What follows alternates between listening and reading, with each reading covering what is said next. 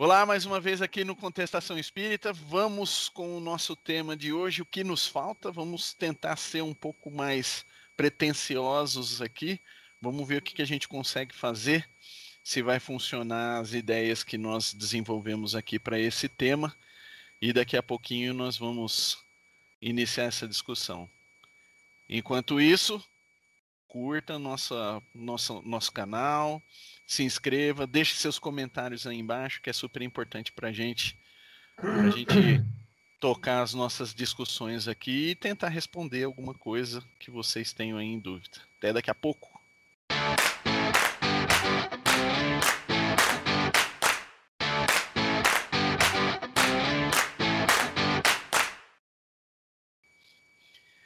Bem, o que, que eu coloquei aqui, né?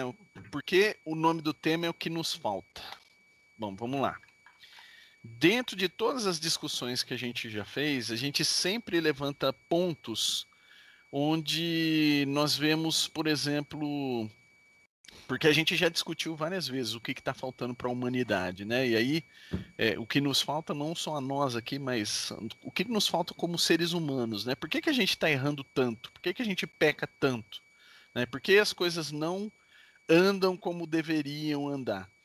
é, deve ter algum tipo de problema, né? Ou vários. É, Jesus veio, deixou o seu exemplo, o seu exemplo foi escrito, foi descrito, foi explicado, e mesmo assim a gente ainda falha. Só que a proposta para a discussão hoje não é a gente é, ficar ainda parado ou é, ficar no, no, meio teórico é a gente tentar aqui, e aí a pretensão do, do, da minha parte, né? A gente tentar aqui descrever quais são os pontos, os tópicos, as ações que nós, e não só espíritas, mas nós como, como cristãos que somos, temos que efetivamente colocar na nossa vida, fazer acontecer para que a coisa realmente mude. Né? Então não vou fazer muitas perguntas, vamos sair um pouquinho daquele ritmo que a gente tem de perguntas e respostas, mas vamos para uma discussão direta. Nem precisam aí fechar os microfones. A gente vai falar bem livre, leve e solto hoje. Né? Então, minha pretensão é a gente terminar a nossa discussão com material suficiente para a gente e aí é, o, mora a minha pretensão, né? É ter no final da nossa discussão pelo menos algumas dicas, regras, um manualzinho, um número de item X para que a gente possa, de forma mais efetiva, fazer o que precisa ser feito. Né? Então, essa é a minha pretensão na nossa discussão hoje. Quem começa? Começa tá aqui. Não, começa quem tá de frenética, porque tem que estar tá livre, leve e solto. Se liga a música das, das frenéticas. Acho que o Lulu Santos já gravou depois, né? Vixe, sei não. Ah, não sei, mas enfim. Ah, falta tanta coisa, né, cara? Acho que é. Esses dias eu tava comentando com a Cris que eu acho que a gente é, é, tão idiota a ponto de ter exigências, né? A gente só quer coisas de acordo com as nossas os nossos requisitos, né? Eu estava comentando sobre uma pessoa que está é, namorando e tal, aí começou a namorar e tá meio namora, não namora, e não sei o que. Ah, mas por que que essa indecisão toda? Aí a, a indecisão era justamente essa, porque cada um dos dois tinha uma lista de exigências para poder namorar, né? Aí falou assim, mas o, o objetivo do namoro é justamente não ter exigências, né? É você construir o que cada um. Sim, você tem desejos, mas não, não é um negócio que. É, assim, ó, eu só vou namorar se tiver 1,80 de altura, não fumante, não sei o que, não sabe, essas coisas assim. Uhum. E, e acho que é a tônica da vida hoje, né? Eu até falo muito sobre a juventude, que os meninos não ficam no trabalho, não, não aceitam mais o, as regras dentro de casa, porque eles querem um mundo feito do jeito que ele entende naquele momento. Então, as coisas só servem se estiverem no, no gosto de cada um. Né? E aí é impossível, porque afinal de contas a gente vive nesse mundo que, que é, é cheio de defeitos, um monte de coisa para fazer. Então nada está perfeito, nada. Não existe perfeição. No entanto, as pessoas só querem o que é conveniente. Eu acho. Né? E relacionamento é, é abrir concessão, né? Exatamente. É. Não existe relacionamento sem abertura de concessão. Não, não adianta um só abrir todas as concessões e o outro não arredar o pé, porque não vai para frente.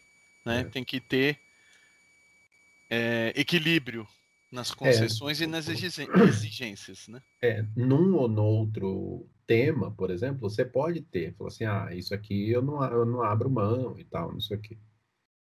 Isso aqui é muito importante para mim, não, desculpa, mas eu não consigo abrir mão mas é uma coisa que você vai chegar nessa conclusão, né? Você não, você não deleta a relação, assim, ah, se não tiver isso, eu nem quero. É muito como mimado isso, né? Muito. É, é, eu acho que o que não dá pra gente abrir mão são os nossos valores, né?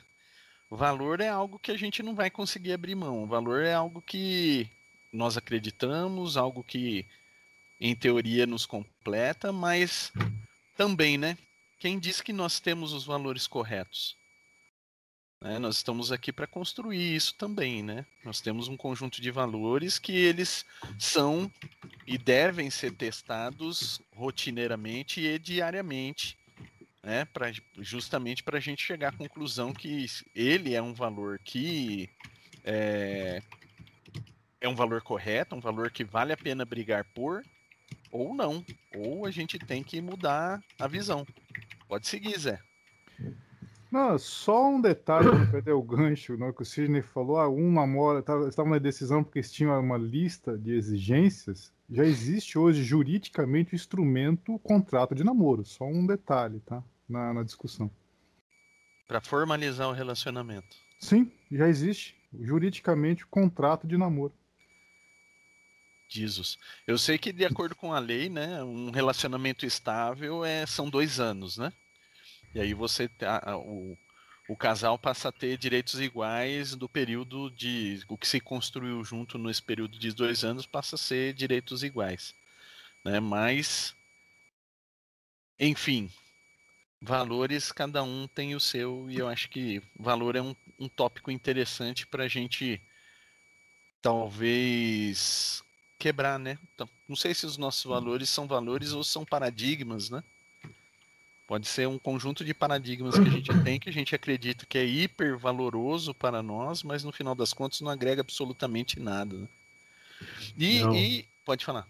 Não, eu ia comentar, essa semana eu li a notícia do, do menino lá, eu não sei o nome dele, aquele que estava fugido lá em Goiás. O Lázaro. Lázaro, isso e as pessoas comemorando que ele foi assassinado, né? Porque literalmente ele foi assassinado. Uhum. Aí eu não, não acompanho a notícia, não, não acompanho mais, né? Eu decidi não acompanhar mais. Eu leio só uma coisa ou outra que é para não ficar muito contaminado. Mas aí eu olhei e falei assim, cara, é, não importa o que ele fez, né? É, a gente sabe que tá errado e tal, mas para isso existe justiça. Mas aí eu falo assim, é, é sério que as pessoas é, inverteram tanto os valores que tem alguém comemorando um assassinato, é isso mesmo? É, é, eu fiquei abismado, que eu falei assim, nossa, cara, em que, em que ponto a gente chegou, né? É, é pois é. O, o, o, presidente da OAB também fez um comentário recentemente sobre isso. Nós perdemos, nós vamos, nós vamos perder nosso senso de humanidade se a gente começar, por, por pior que seja o, o ser humano, você sai comemorando o devido assassinato. Exatamente. Exatamente. Acho que o, não sei se foi o presidente da OAB de, de Goiás, um, do, do, DF que falou isso, mas um, um, dos presidentes da OAB.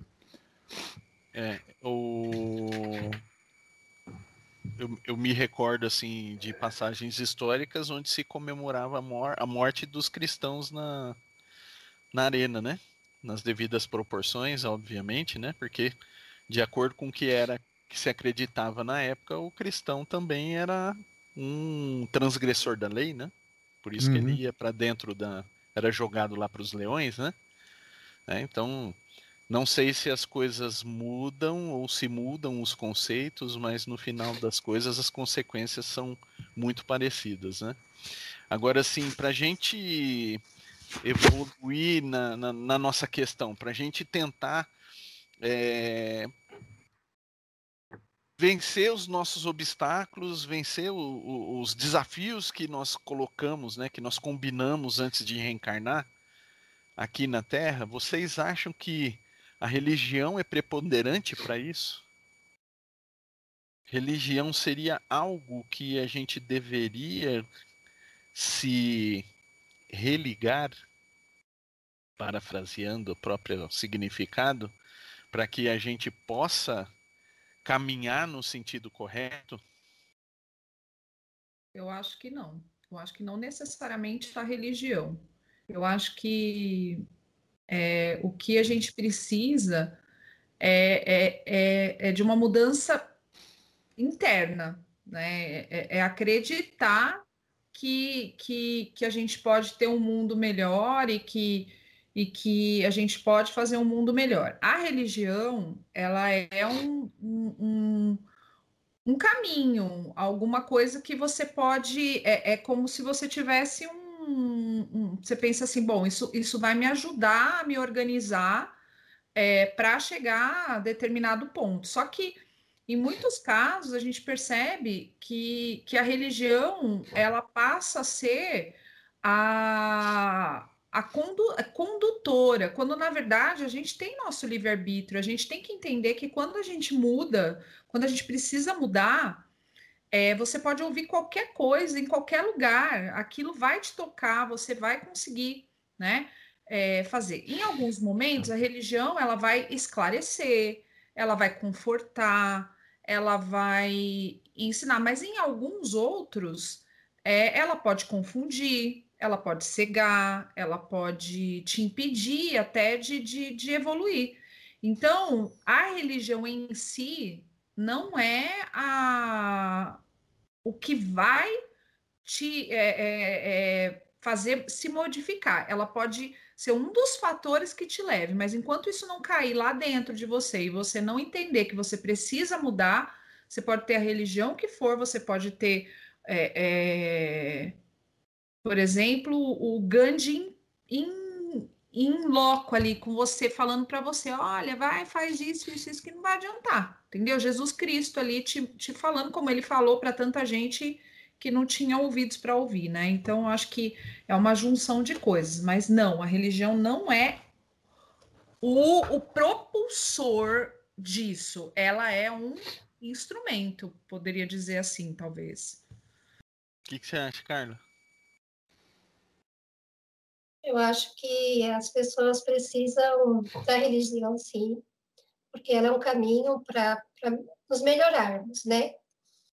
Então, às vezes, a gente precisa de um lugar para que a gente possa, como o Sidney fala, encontrar o divino em nós. Ampliar aquilo que nós já temos, né? Porque a gente sabe que o espírito precisa crescer, evoluir. E a religião, ela faz esse papel da pessoa expandir o seu, o seu lado divino, porque lá ela aprende bastante coisa que às vezes precisa ficar ouvindo, precisa ficar repetindo para poder internalizar aquilo. Porém, existe o lado do ser humano, não da religião. Todas as religiões são boas e são importantes, mas tem um lado do humano que, por ser religioso, muitas vezes ele se acha melhor que os outros. E aí cria-se ainda aquela não sei qual o nome apropriado para isso. Acho que é orgulho mesmo, né? De seleção. Quem não tem religião não é bom. Quem tem religião vai para o céu. É, eu percebo pessoas, até dentro da casa espírita onde eu frequento, que falam assim: ah, se não fosse a mediunidade, ai, se não fosse isso, sabe? Aí tira a mediunidade da pessoa. O que, que vai ser dela? Então, assim, muitos médios, eles, eles acham que a mediunidade é a tábua de salvação e que eles são médios porque eles foram escolhidos. E não é. A mediunidade, ela faz você olhar para dentro. Né? Então, você tem que se olhar, observar aquilo que você tem para poder ajudar os outros, para levar isso para fora, assim como toda religião. E o médio, ele lida com espíritos de acordo com a sua sintonia. Então, para ele é uma responsabilidade maior ainda, porque ele está cercado, além das informações dos encarnados, das informações dos desencarnados. Né? Eu falei assim, é, eu estava conversando isso domingo com o James, que ele me contou que teve um palquinho lá, né? É, na reunião de, na entrega de cesta básica, e eu falei para ele, como que pode, né? A pessoa está tantos anos dentro da casa e tem que ter, ter um palco mediúnico para poder validar o que ela disse.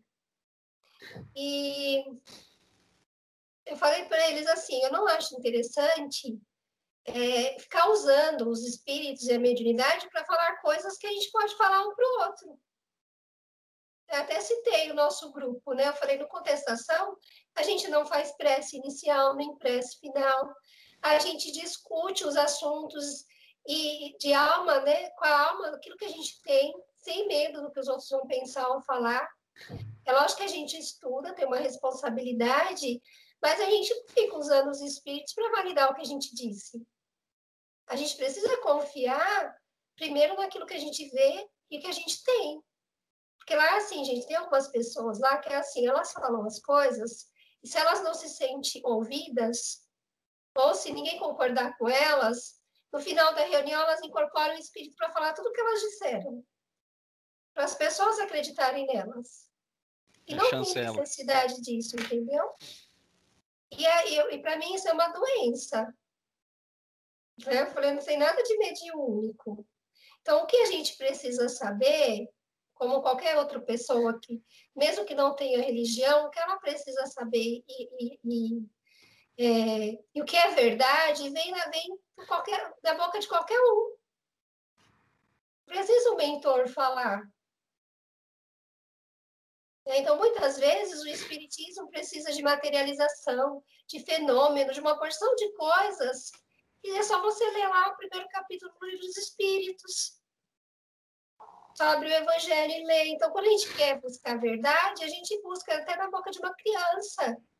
A gente vê isso no livro do André Luiz, é, do Missionários da Luz, quando o menininho de três anos chega no jantar e fala uma porção de coisas que tocou o coração dos pais.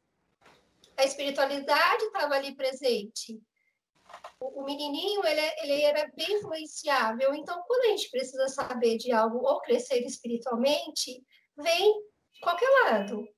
Você não precisa ter uma religião para isso. Só que a gente precisa, dentro da nossa condição, às vezes a gente precisa ouvir um pastor, às vezes a gente precisa ouvir um espírito, às vezes precisa ouvir é, um padre falando coisas que nossos pais às vezes falam para a gente, que nossos irmãos nossa esposa ou nosso marido fala para a gente, né? E aí, quando o Sidney falou do relacionamento, a gente precisa valorizar muito as pessoas que estão ao nosso lado. Porque às vezes elas nos dão dicas do que a gente precisa ouvir. E aí eu falo para as pessoas, eu gosto muito de ouvir meus amigos, porque a gente sabe da história de cada um. Quando você ouve um palestrante, você não sabe se ele é aquilo que ele está falando. É, não dá para você falar, ah, é, nossa, que pessoa linda, maravilhosa. A gente não está ali com ele diariamente. Não sabe o que ele sofre, né? não sabe as, as dificuldades que ele tem. E aí a gente que está junto, até falei para o Jair, a gente está junto há tantos anos e ali na Solidariedade a gente tem amigos de 20 e poucos anos. É mais gostoso você ouvir do seu amigo, porque você sabe quando ele está falando a verdade do que de uma pessoa que você nunca viu. É mais fácil a gente ouvir dos nossos avós, dos nossos filhos, das pessoas que estão ali com a gente, porque elas falam com o coração. Né? E a gente sabe quando elas estão falando a verdade, quando elas estão mentindo, quando elas estão iludidas. E, e, nessa troca de relacionamento, a gente também pode falar, ó, é por aí, Né? Então eu falei para ele, alguém chegou na pessoa e falou para ela, para que esse palco todo? Ele falou assim, eu falei. Falei, se eu soubesse que era isso, eu nem tinha entrado. E aí, é, ele, ele fala mesmo, né? Então. ele fala, só que assim, o que, que acontece? A pessoa acaba sendo, às vezes, excluída, tipo, as pessoas começam a fugir da pessoa, né? Porque tem medo do que vai ouvir. É porque é, a gente também tem que saber falar, né? Porque às vezes você fala de um jeito que acaba ofendendo a pessoa. Hum. Né? Então a gente tem que chegar na pessoa e falar assim: você não precisa fazer é, dos espíritos para validar o que você disse, né? Todo mundo gosta de você. Se você não foi compreendido no momento, dá um tempo. Muitas vezes a gente fala uma coisa, a pessoa não, não, não dá atenção.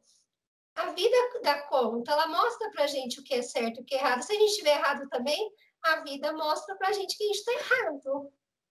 E agora, o que, que falta né, nesse tema que você falou? O que falta? É, é, se eu fosse o Jair, você falar falta vergonha na cara.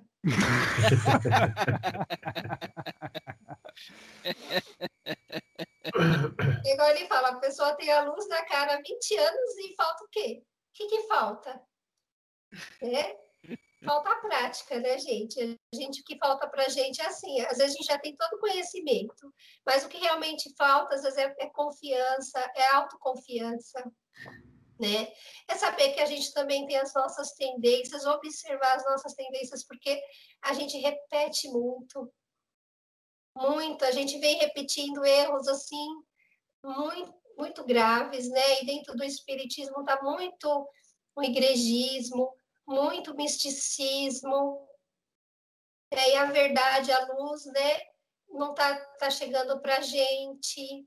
A gente estava falando de Kardec, nós falamos da, da outra vez, e aí tem uma pessoa lá também, né, que a gente fala que faz parte da quadrilha, que falou que Kardec estava ultrapassado. Falou, gente. Mas você imagina uma pessoa que entra na casa espírita e a pessoa chega e fala assim: ah, porque Kardec está ultrapassado. Nossa Senhora. E ele falou com uma convicção, só que só que o que acontece? Ele falou perto de quem? Do Jair. Do Jair. É, né? Imagina, Aí o Jair olhou, olhou para ele e falou assim: então você tem a quarta revelação, né? Você veio trazer a quarta revelação. A pessoa ficou sem chão. Então, já que você está falando Também, que né? outra pediu. Você tem que fazer a quarta revelação. E aí eu ouvi essa semana uma palestra, a mesma coisa, a pessoa falando para o palestrante, o é, que, que você acha que as pessoas ficam falando que Kardec está ultrapassado? Eu acho que ele está ultrapassado. Aí ele respondeu assim: se você eu, vou, eu posso provar que Kardec não, não está ultrapassado. Você só pode me dizer se Kardec está ultrapassado quando você lê todas as obras básicas e quando você me trouxer é, fatos de que tudo que está escrito lá está sendo, foi colocado em prática. Se as pessoas estão seguindo seriamente o que está ali no livro dos Espíritos, Kardec está ultrapassado. Agora, se elas ainda nem entendem as obras básicas, então ele não está ultrapassado, é você que está. Alexandre, a, definição de pretensão foi redigida. foi atualizado. Foi atualizado.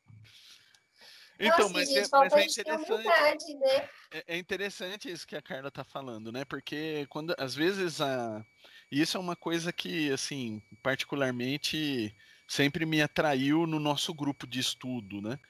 É, óbvio que a gente teve, vamos falar que a gente é, é, foi ou somos melhores que ninguém, mas a gente sempre tinha o que da contestação ali presente. Né?